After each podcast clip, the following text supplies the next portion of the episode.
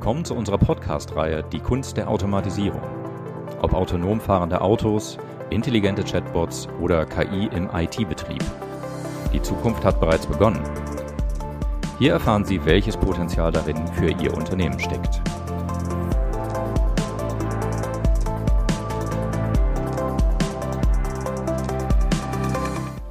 Guten Morgen, liebe Zuhörerinnen und Zuhörer. Ich darf Sie begrüßen zu einer weiteren Episode unserer Podcast-Reihe rund um meine große Leidenschaft, die Automatisierung. Mein Name ist Michael Rose und ich freue mich schon jetzt wahnsinnig auf das heutige Gespräch. Heute an meiner Seite ist eine wunderbare Kollegin, die sich wie kaum eine andere in dem Thema auskennt, um das es hier heute bei uns gehen soll, AI-Ops, also die intelligente Ausrichtung des IT-Betriebs. Und ich begrüße heute Isabel Sippli. Isabel ist in der IBM Labor und in der IBM Entwicklungsorganisation eine der führenden Köpfe und auch Vordenkerin rund um das Thema AI-Ops. Isabel, hallo und herzlich willkommen in unserem Podcast. Hallo, hi Michael, guten Morgen. Ich freue mich sehr auf das Gespräch, wie gesagt, und ähm, natürlich habe ich meine Hausaufgabe gemacht und habe so ein Stück weit die Recherche im Vorfeld erledigt. Und jetzt ist es ja so, dass der Betrieb natürlich als sehr, sehr wichtig für Unternehmen gilt, aber auch sehr sensibel gegenüber Störungen und Änderungen.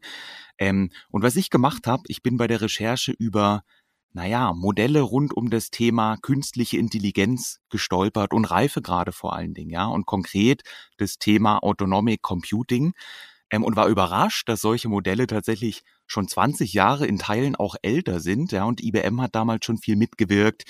Ähm, und dann habe ich so draufgeschaut und dachte, Mensch, eigentlich sind die auch heute noch sehr, sehr treffend, ja, und ein gutes Instrument, glaube ich, für eine individuelle Standortbestimmung. Und da gibt's verschiedene natürlich, wir haben da auch schon drüber gesprochen, ähm, aber man kann mal sagen, es geht von einer sehr grundlegenden Unterstützung dieser Systeme und Anwendung los im Bereich der Automatisierung. Dann geht's so über geführte, geleitete Automatisierung, dann irgendwann über vorhersagende Möglichkeiten, adaptive Möglichkeiten und irgendwann ist man dann ganz rechts ähm, in der Zukunft sozusagen angekommen und es geht um wirklich autonome Systeme. Jetzt habe ich gesagt, diese Modelle sind ja schon ziemlich alt, die Welt hat sich geändert, die, insbesondere die IT-Welt ändert sich jeden Tag. Lange Rede, kurzer Sinn, Isabel, du kennst diese Modelle, ja, das weiß ich.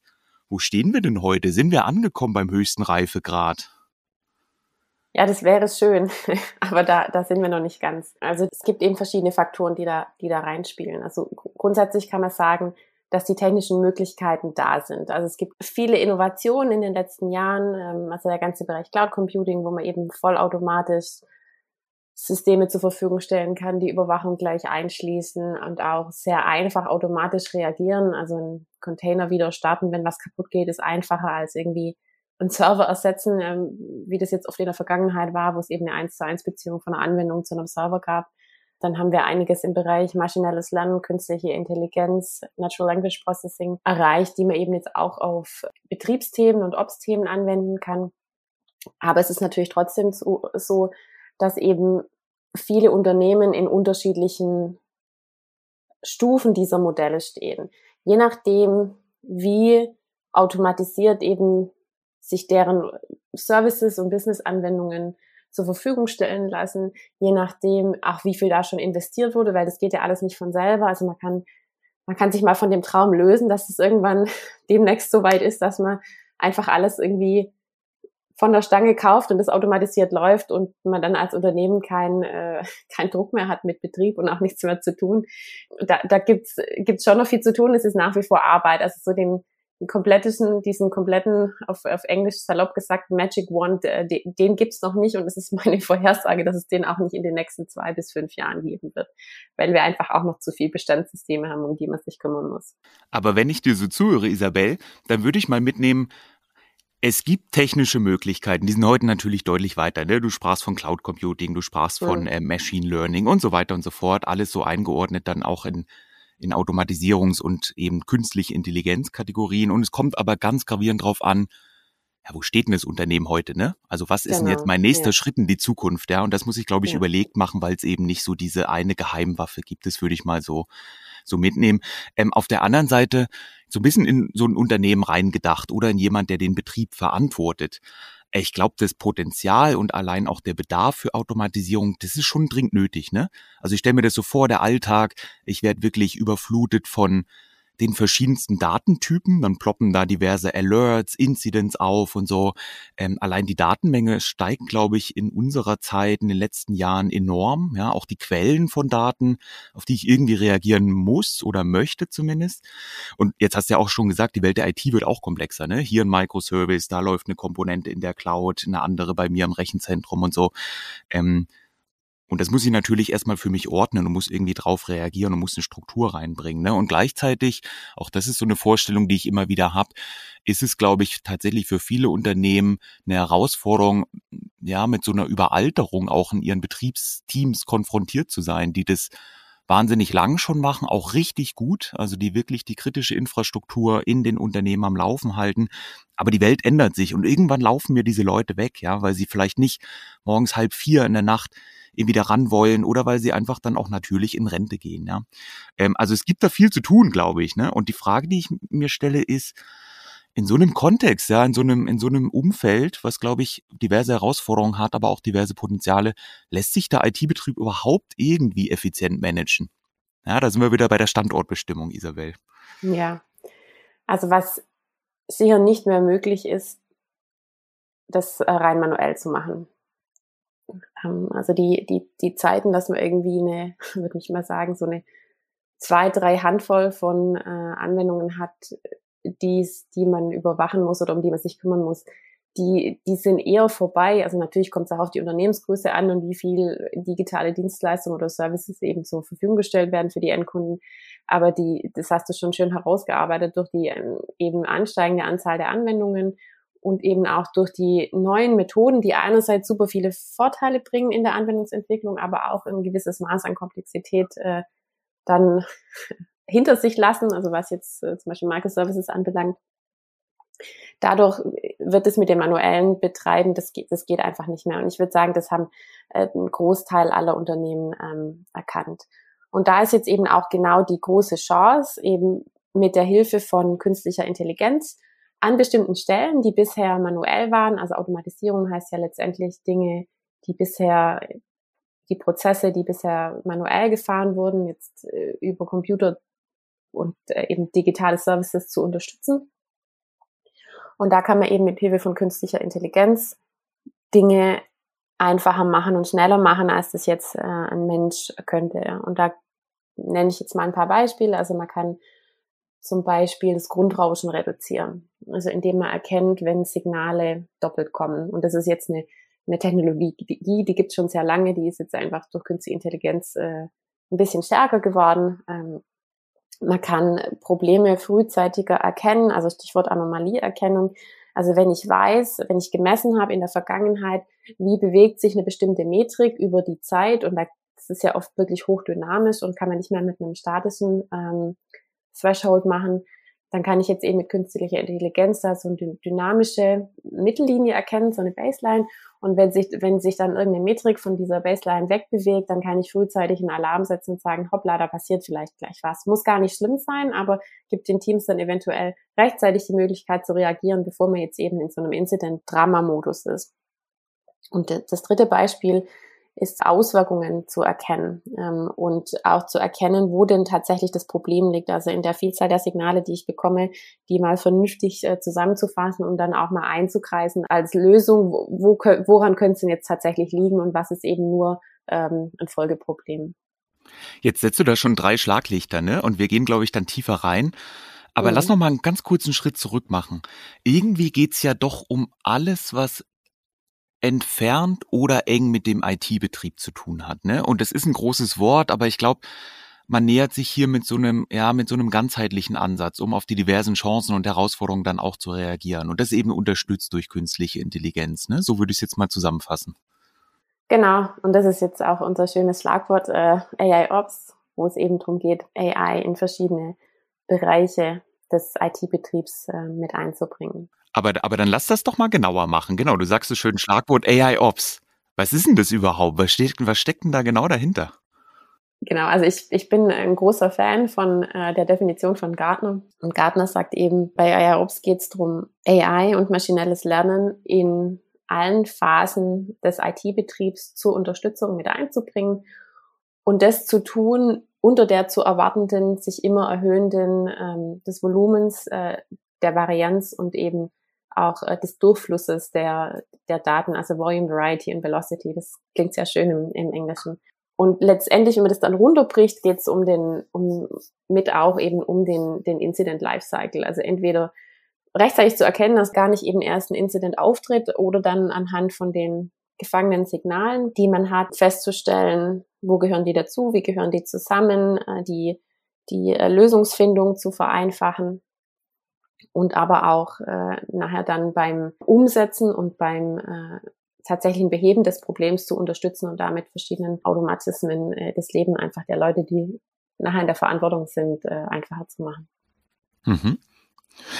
Und jetzt also ich meine, was natürlich logisch ist, auch bei dieser Definition, wir reden viel über Automatisierung. Man muss jetzt ja aber, glaube ich, schon sagen, dass in den Unternehmen, in den verschiedenen Teams, die heute, auch wenn es noch nicht unter dem Schlagwort AI-Ops läuft, aber die natürlich verantwortlich für einen funktionierenden IT-Betrieb sind, da wird ja schon relativ viel automatisiert. Ne? Und ich glaube, das hast du vorhin auch so, so schön rausgearbeitet, es gibt ja auch heute Metriken. Ähm, und diese Metriken, das ist, glaube ich, ein Unterschied, da, da entwickelt sich ein Potenzial, das jedenfalls mein Verständnis, die basieren ja relativ oft auf vorhandenen, auf strukturierten Daten. Und jetzt plötzlich bietet mir nach meinem Verständnis zumindest ja, die KI plötzlich ganz neue Möglichkeiten. Ja, und die große Herausforderung ist ja immer auch unstrukturierte Daten einzubeziehen und dann, du hast ja vorhin die drei Schlaglichter schon gesetzt, auch irgendwie Korrelation zu bilden, also die in einen Zusammenhang zu bringen. Ne? Also ich denke da an Wetterdaten, das kann für bestimmte Unternehmen irgendwie Sinn machen, darauf zu reagieren. Wie hilft denn sowas aus deiner Sicht in dieser Disziplin? Ja, also die, die Verarbeitung von eben ähm, natürlicher Sprache und das, was es an Fortschritten im maschinellen und auch im Bereich neuronalen Netzen gibt, ähm, hat vor allem natürlich Vorteile im Bereich von unstrukturierten Daten. Und da denke ich jetzt ganz speziell an zwei Kategorien, das sind Logs und Tickets, also ähm, Vorfalls, Vorfallsdaten und eben Log, Logdateien aus, aus verschiedensten Teilen der Anwendung, wo man Muster erkennen kann, was jetzt vorher nicht so einfach möglich war. Und man kann zum Beispiel auch in Logdateien äh, Anomalien erkennen. Also man kann zum Beispiel erkennen, tauchen bestimmte Muster zu einem bestimmten Zeitpunkt unverhältnismäßig oft auf. Oder tauchen in so einem Logfile Muster auf, die man vorher noch gar nicht gesehen hat. Also das Logfile läuft quasi brav durch und protokolliert mit, was die Anwendung macht, zum Beispiel aus Auditgründen. Und plötzlich taucht da ein keine Ahnung, HTTP 500 auf ähm, oder ein, intern, äh, ein Internal Server Error wäre das jetzt. Und sowas kann man sehr gut mittlerweile einfach erkennen ähm, mit, mit äh, NLP-Techniken und das dann auch ähm, hervorheben. Und unser Gesamtangebot jetzt im, im Bereich der IBM, im Bereich äh, AI-Ops besteht eben auch aus verschiedenen Disziplinen. Also wir haben jetzt viel über das Thema Issue Resolution und Incident Management gesprochen. Das ist eine, das ist das, was unser Cloud Pack macht.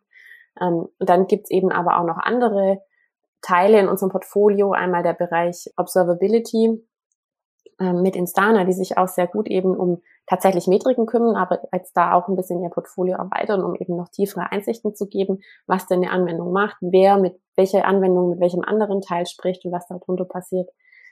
Und der, das dritte Standbein, also der Cloud, der Cloud Park im Bereich Issue Resolution, wir haben Observability mit Instana und das dritte Standbein ist eben das Resource Management, das intelligente Resource Management äh, mit Turbonomic, wo man ganz andere, auch mit maschinellem Lernen, ganz andere Planungsprozesse machen kann, indem man besser erkennt, welche, welche Teile meiner Anwendung zum Beispiel oder meiner Gesamtlandschaft unverhältnismäßig viele Ressourcen zur Verfügung gestellt kriegen.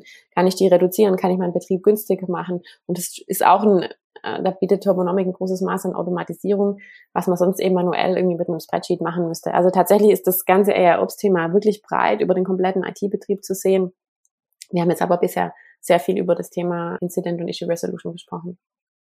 Aber ganz allgemein egal wo wir jetzt hingucken, wo wir das Schlaglicht draufsetzen. Aber was ich in meiner Arbeit auch mit Kunden, mit Partnern immer wieder gehört habe, und das erschließt sich mir vollkommen, ist so ein Merksatz, den gibt es in verschiedenen Ausprägungen, ja, aber vorbeugen ist besser als heilen. Also das Problem ja. auch natürlich erstmal versuchen, gar nicht auftreten, aufkommen zu lassen und, und möglichst früh zu erkennen. Das hast du ja schon gesagt, ne? Und, und was, glaube ich, mhm. was sich jedem entschließt, was für die menschliche Gesundheit gilt, gilt natürlich auch für die Gesundheit von Anwendung letztlich. Darum geht's, von Systemen. Ja. Ne? Ähm, also das Thema Vorbeugen super wichtig. Wie schafft man denn das im IT-Betrieb? Ja, hilft mir da künstliche Intelligenz? Wie reagiert man denn auf diese Herausforderung? Ja, also äh, da hatte ich schon, hatte ich schon zwei Stichworte gesagt. Das eine ist eben Anomalieerkennung und zwar auch äh, rechtzeitig, also schon in der Entwicklung an Anomalien, nicht in dem Moment, wo jetzt äh, die Grenze zum Beispiel von mein, meinem verfügbaren Speicher oder meinen, äh, meinen Prozessoren erreicht ist, also Memory und CPU, sondern eben auch vielleicht schon vorher zu sagen, hoppala, da bewegt sich irgendwas gegen einen Grenzwert, äh, bitte mal nachschauen, um dann zum Beispiel eventuell auch automatisch zu reagieren und ähm, neue Systeme dazu zu provisionieren. Das ist zum Beispiel auch ein Bereich, wo äh, Turbonomic super helfen kann, mit Automation eben äh, sicherzustellen, dass genug, dass genug Kapazität da, da ist, aber eben nicht zu viel, weil der also des, der Gegenpol von Vorbeugen ist halt zum Beispiel überprovisionieren, also viel zu viele Systeme zur Verfügung zu stellen, aus Sorge, dass irgendwas schief geht. Und da laufen Unternehmen dann schnell auch in Kosten, die dann halt auch nicht mehr zu rechtfertigen sind. Und die künstliche Intelligenz hilft letztendlich, das alles so ein bisschen smarter zu machen, also weniger auf ähm, das äh, Wissen in den Köpfen der einzelnen Personen, sich immer verlassen zu müssen, wobei das nach wie vor wichtig ist, da kommen wir vielleicht später auch nochmal dazu, sondern eben auch äh, basierend einfach auf erfassten Daten ähm, Entscheidungen zu treffen und dann vielleicht auch eine, eine Risikovorhersage zu machen. Also wir haben, wir haben auch einen Teil bei uns jetzt im Produkt, wo wir äh, versuchen, das Risiko von Änderungen zu erkennen. Also wir können zum Beispiel Change-Tickets mit Problemen korrelieren und dann anhand, wenn, neu, wenn jemand einen neuen Change in das System einspielen will, können wir gucken, in, gab es in der Vergangenheit ähnliche Chains-Tickets, die danach zu Problemen geführt haben. Und da können wir dann warnen und sagen, oh, das ist jetzt irgendwas, das geht in eine Komponente, die tendenziell problembehaftet ist, vielleicht lieber nochmal genau gucken oder lieber erstmal nicht machen oder kannst du dir das gerade erlauben? Hast du genug Aero-Budget, um jetzt ähm, ein, eins von den Themen aus dem, aus dem SAE-Bereich mit, mit einzubinden? Naja, und dafür gucke ich ja im Zweifelsfall dann auch bei diesen Changes auf die Codierung, auf die Entwicklungsarbeit, die da geleistet wird. Ne? Mhm. Ne? Also irgendwie sind wir dann doch über den kompletten Dev, DevOps, DevSecOps, je nachdem, wie die Leseart ist, aber über diesen kompletten Zyklus unterwegs. Ne? Was ich mich frage, ähm, und das kenne ich auch aus anderen Anwendungsfällen. Wir reden jetzt natürlich viel über künstliche Intelligenz, weil mhm. sie, glaube ich, wirklich eine Hilfestellung bieten kann und ein bisschen was haben wir schon, schon, glaube ich, angerissen. Wir gehen da gleich noch ein bisschen tiefer rein. Aber was ich gelernt habe, ist, naja, so ein KI-Modell ist erstmal gut, ist gut zu haben und so, ist, ist irgendwie eine Basis. Damit kann ich arbeiten. Aber was dann wirklich den Unterschied macht, ist das Trainieren und das Optimieren ne? und das immer bessere Anpassen auf mein Environment, auf meine Realität, auf meine Anwendung. Wie kriegt man denn das hin? Mit viel Geduld und Übung. also letztendlich, und das gilt für, für sämtliche ähm, KI, Themen, man braucht Domänenwissen. Also man kann wirklich tiefe Einsichten und gute Modelle, stelle ich jetzt mal die These in den Raum, äh, nur, nur schaffen und erreichen, wenn die Menschen, die diese Modelle optimieren und erstellen, Ahnung haben von der zugrunde liegenden Domain. Also ich glaube, es bringt jetzt nichts, ein Data Scientist, der äh, sich initial mit Bilderkennung in der Krebsdiagnostik beschäftigt hat, den blind auf äh, ein Modell zu werfen, wo es um äh, die Anomalieerkennung von bestimmten Metriken geht. Ähm, oder wo man irgendwie äh, berechnen soll, welche welche Alerts notwendigerweise oder meistens zu einem Incident führen. Diese Person müsste eben das Domainwissen erstmal aufbauen, um eben zu verstehen, wie gehe ich denn mit den Daten um. Und das, das ist was, das wird oft unterschätzt und da haben wir auch, also jetzt in der Entwicklung, wir haben ja eben verschiedene Modelle jetzt in unserem, in, in unserem AIOps-Produkt oder in unseren AIOps-Produkten. Da haben wir auch sehr viel äh, Zeit investiert und auch Lehrgeld investiert. Wir haben zum Beispiel eigene Teams, die nichts anderes machen, als äh, Qualitätsüberprüfung von unseren Modellen. Also die stellen bestimmte Szenarien zusammen und lassen dann unsere Modelle gegen die Szenarien laufen und gucken, ob die Szenarien das Erwartete tun. Also das ist äh, wirklich sehr viel Handarbeit. Da muss man sehr disziplinierte Fehleranalyse machen und man muss den Lebenszyklus, Lebenszyklus vernünftig verwalten von den KI-Modellen. Dies ist ja letztendlich auch eben äh, Source Code, ähm, der, der genauso wie jedes andere Asset verwaltet und äh, gewartet werden muss.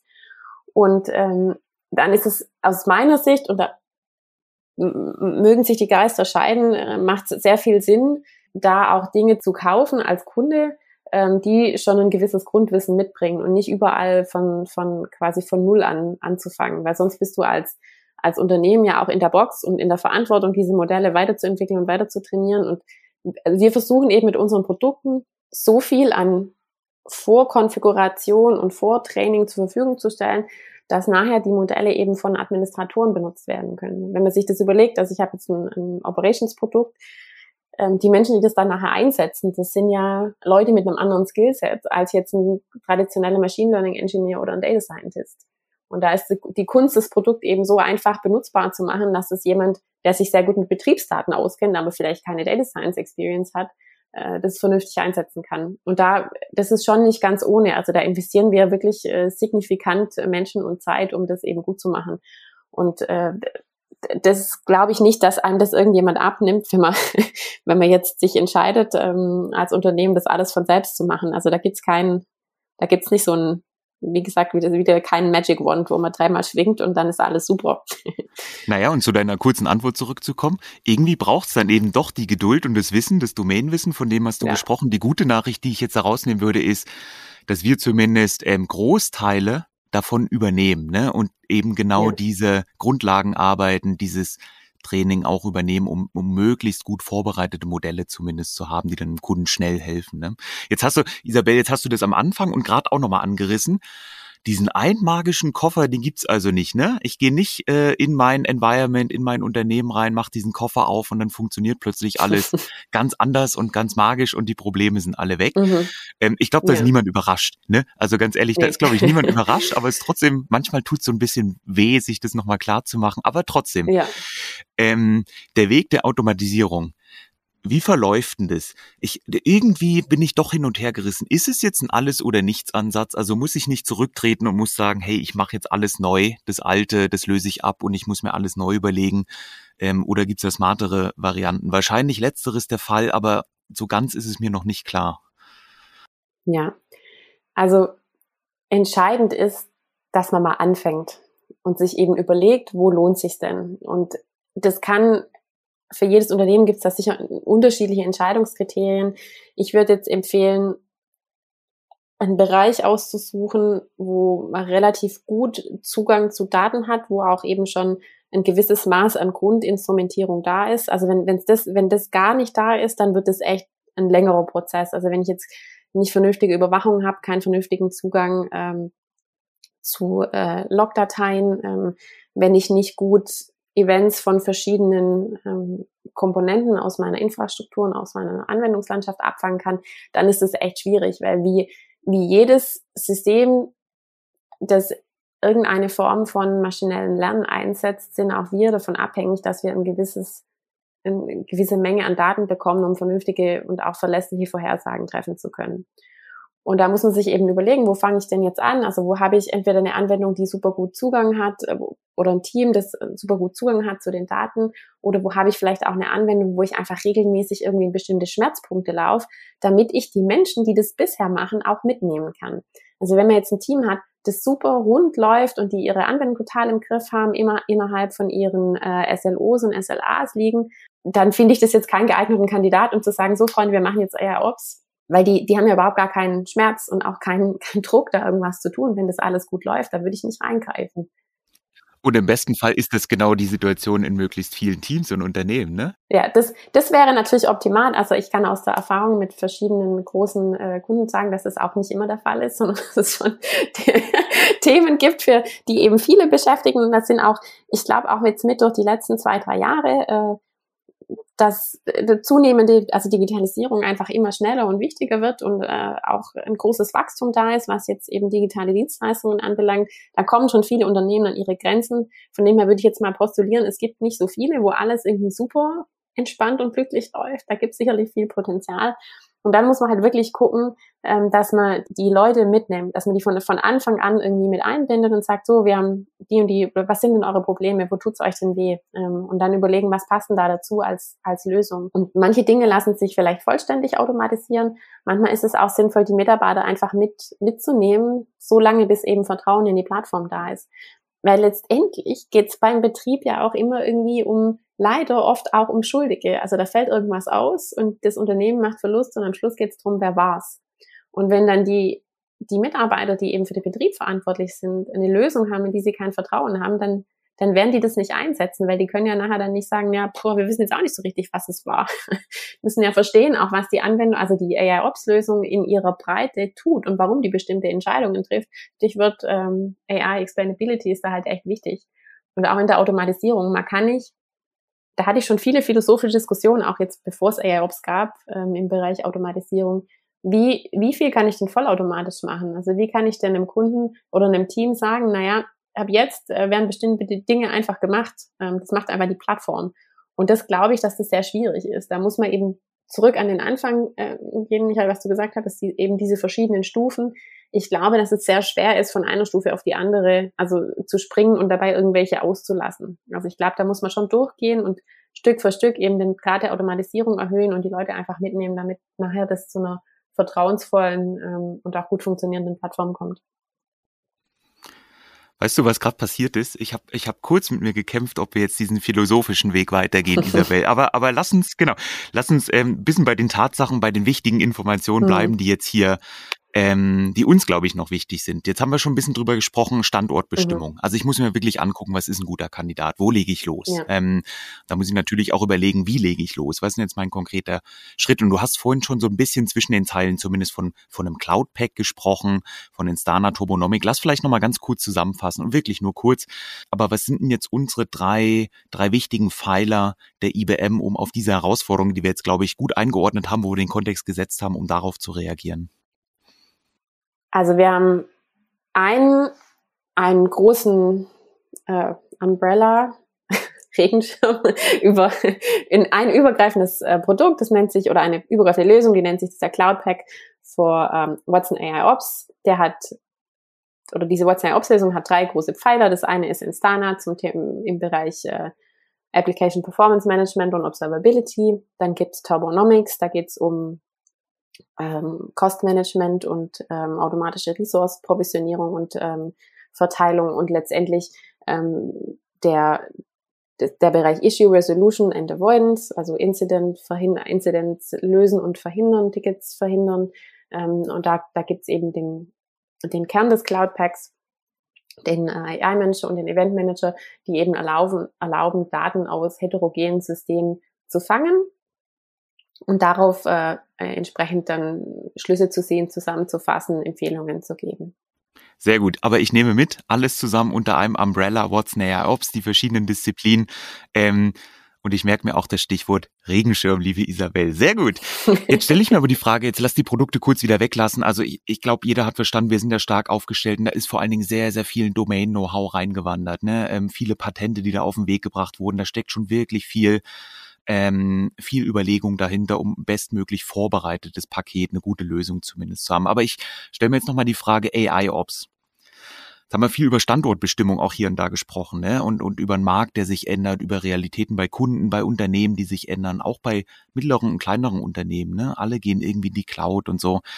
Ähm, aber nochmal zurück auf das Stichwort AI-Ops was kommt denn da noch? Also was sind jetzt wirklich die Prioritäten heute? Was sind die Prioritäten in den nächsten Wochen, Monaten, vielleicht wenigen Jahren?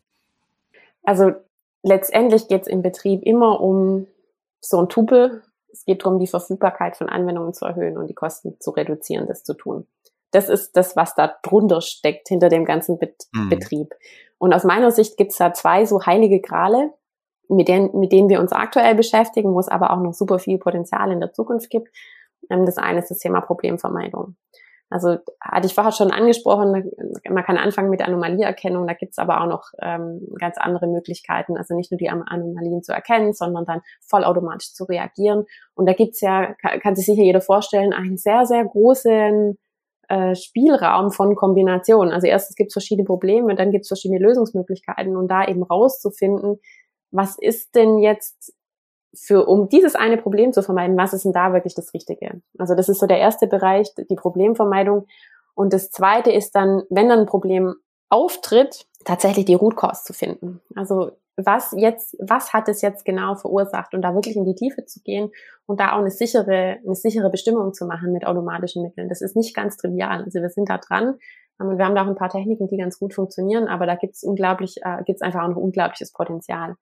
Ähm, und dann letztendlich, und das passt wieder zu dem ersten Bereich Problemvermeidung, ähm, das eben auch zu beheben. Also wenn ich ein potenzielles Problem erkennen oder ein tatsächliches Problem, dann kann man sich vielleicht auch bestimmte Mechanismen zum Teilen dieses Beheben beziehungsweise dieses Vermeidens, ähm, dann kann man sich eben bestimmte Mechanismen teilen.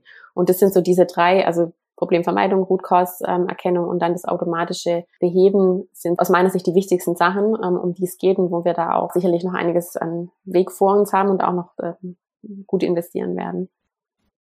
Hm.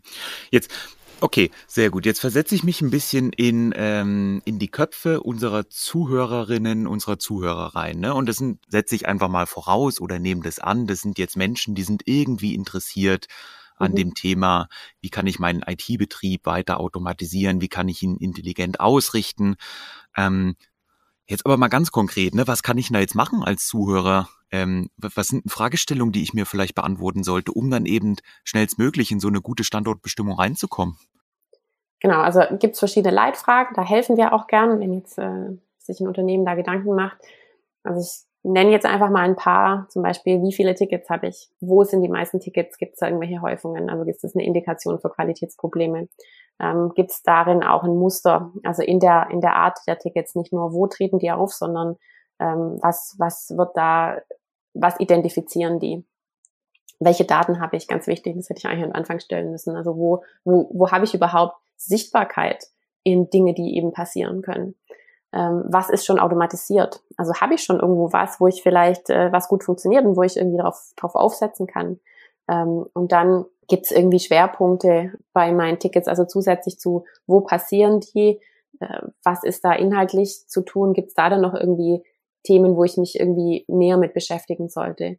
Ähm, und vielleicht dann auch durch die Anwendung, die ich erkannt habe, welche um welche Anwendung muss ich mich eben zuerst kümmern und dann letztendlich, wo stehen meine Leute? Also wie viel, wie viel Offenheit ist da? Was sind gute Teams, die Lust haben, sich mit so einem Thema zu beschäftigen und die auch irgendwie bereit sind, da mal was anderes auszuprobieren als jetzt in der Vergangenheit? Und da gibt's eben so diesen Katalog von Fragen und da kann man sich so entlanghangeln und es ist jetzt aus meiner Sicht auch nichts, was man mal in zehn Minuten macht, sondern äh, da braucht man schon mehrere Köpfe am Tisch, um gemeinsam sich die Fragen anzugucken und einfach auch verschiedene Perspektiven einzusammeln und dann zu überlegen als Gesamtteam, was ist denn jetzt ein guter Kandidat, um irgendwie anzufangen? Und wollen wir das überhaupt und brauchen wir das? Und ich, ich glaube, da gibt's für jedes Unternehmen eben individuelle Antworten und da, wie gesagt, helfen wir gern in, in, in der Bestimmung. Und was ich ja besonders spannend finde, ist auch allein in diesem, man könnte es ja fast als Appell verstehen, ne? So ein bisschen, das sind typische Fragestellungen. Es macht, glaube ich, Sinn, die einfach mal für sich zu beantworten. Genau. Was ich aber spannend finde, ist so diese Bandbreite, ne? Weil auf der einen Seite geht es darum, welche Daten habe ich denn überhaupt mhm. und bin ich in der Lage, Muster zu erkennen? Und mhm. auf der anderen Seite sind wir dann plötzlich ein in ganz kulturellen Fragestellungen. Also was ist denn eigentlich ein gutes Team? Ja, mhm. wo habe ich eine Akzeptanz? Wo sollte ja. ich loslegen? Wo gibt es ein Interesse, Dinge ja. zu bewegen? Also genau. Ich würde es mal als Appell nehmen und damit sind wir leider, liebe Isabel, ich befürchte schon am Ende des heutigen Podcasts unserer Episode. Mir hat's riesigen Spaß gemacht. Ich hoffe dir auch. Dankeschön, ja. Ich äh, spreche immer sehr gerne über das Thema und auch gerne mit dir, Michael. Und dann machen wir es einfach demnächst wieder und gehen vielleicht noch ein bisschen tiefer in das Thema rein. Also deshalb nochmal ein ganz, ganz dickes Dankeschön an dich, Isabel. Ja, und ich hoffe Ihnen äh, oder euch, liebe Zuhörerinnen, Zuhörer, geht es genauso, auch ähm, dass ihr ein bisschen Spaß äh, hattet und auch durchaus die ein oder andere Inspiration mitgenommen habt. Ähm, lasst mich zum Abschluss noch darauf hinweisen, dass wir natürlich zu jeder Episode auch einen Blogartikel schreiben der das Wichtigste dann einfach nochmal zusammenfasst. Ein bisschen strukturierter, als wir das machen ähm, hier in diesem Podcast und auch noch um die ein oder andere Zusatzinfo ergänzt.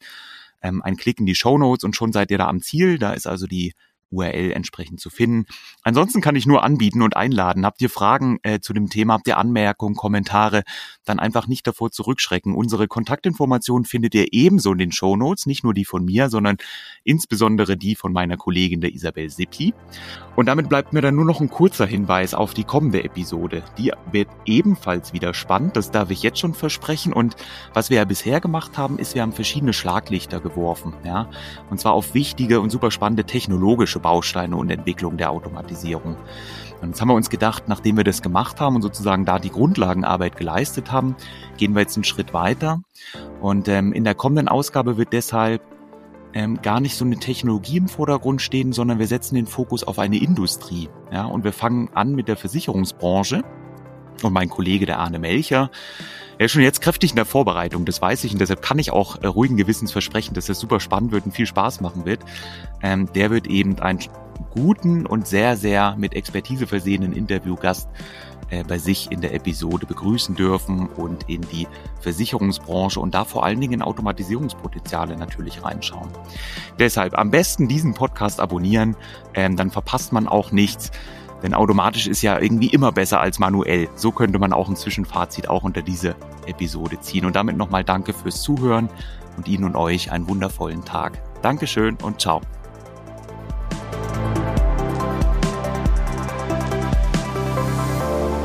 Diese Podcast-Reihe Die Kunst der Automatisierung ist ein Angebot der IBM in Deutschland, Österreich und der Schweiz. Weitere Informationen zum Thema jeder Episode findet ihr in den Show Notes. Wenn ihr keine neue Episode dieser Reihe verpassen wollt, dann könnt ihr den Podcast abonnieren auf Spotify, Apple Podcast und überall sonst, wo ihr Podcast hören und abonnieren möchtet.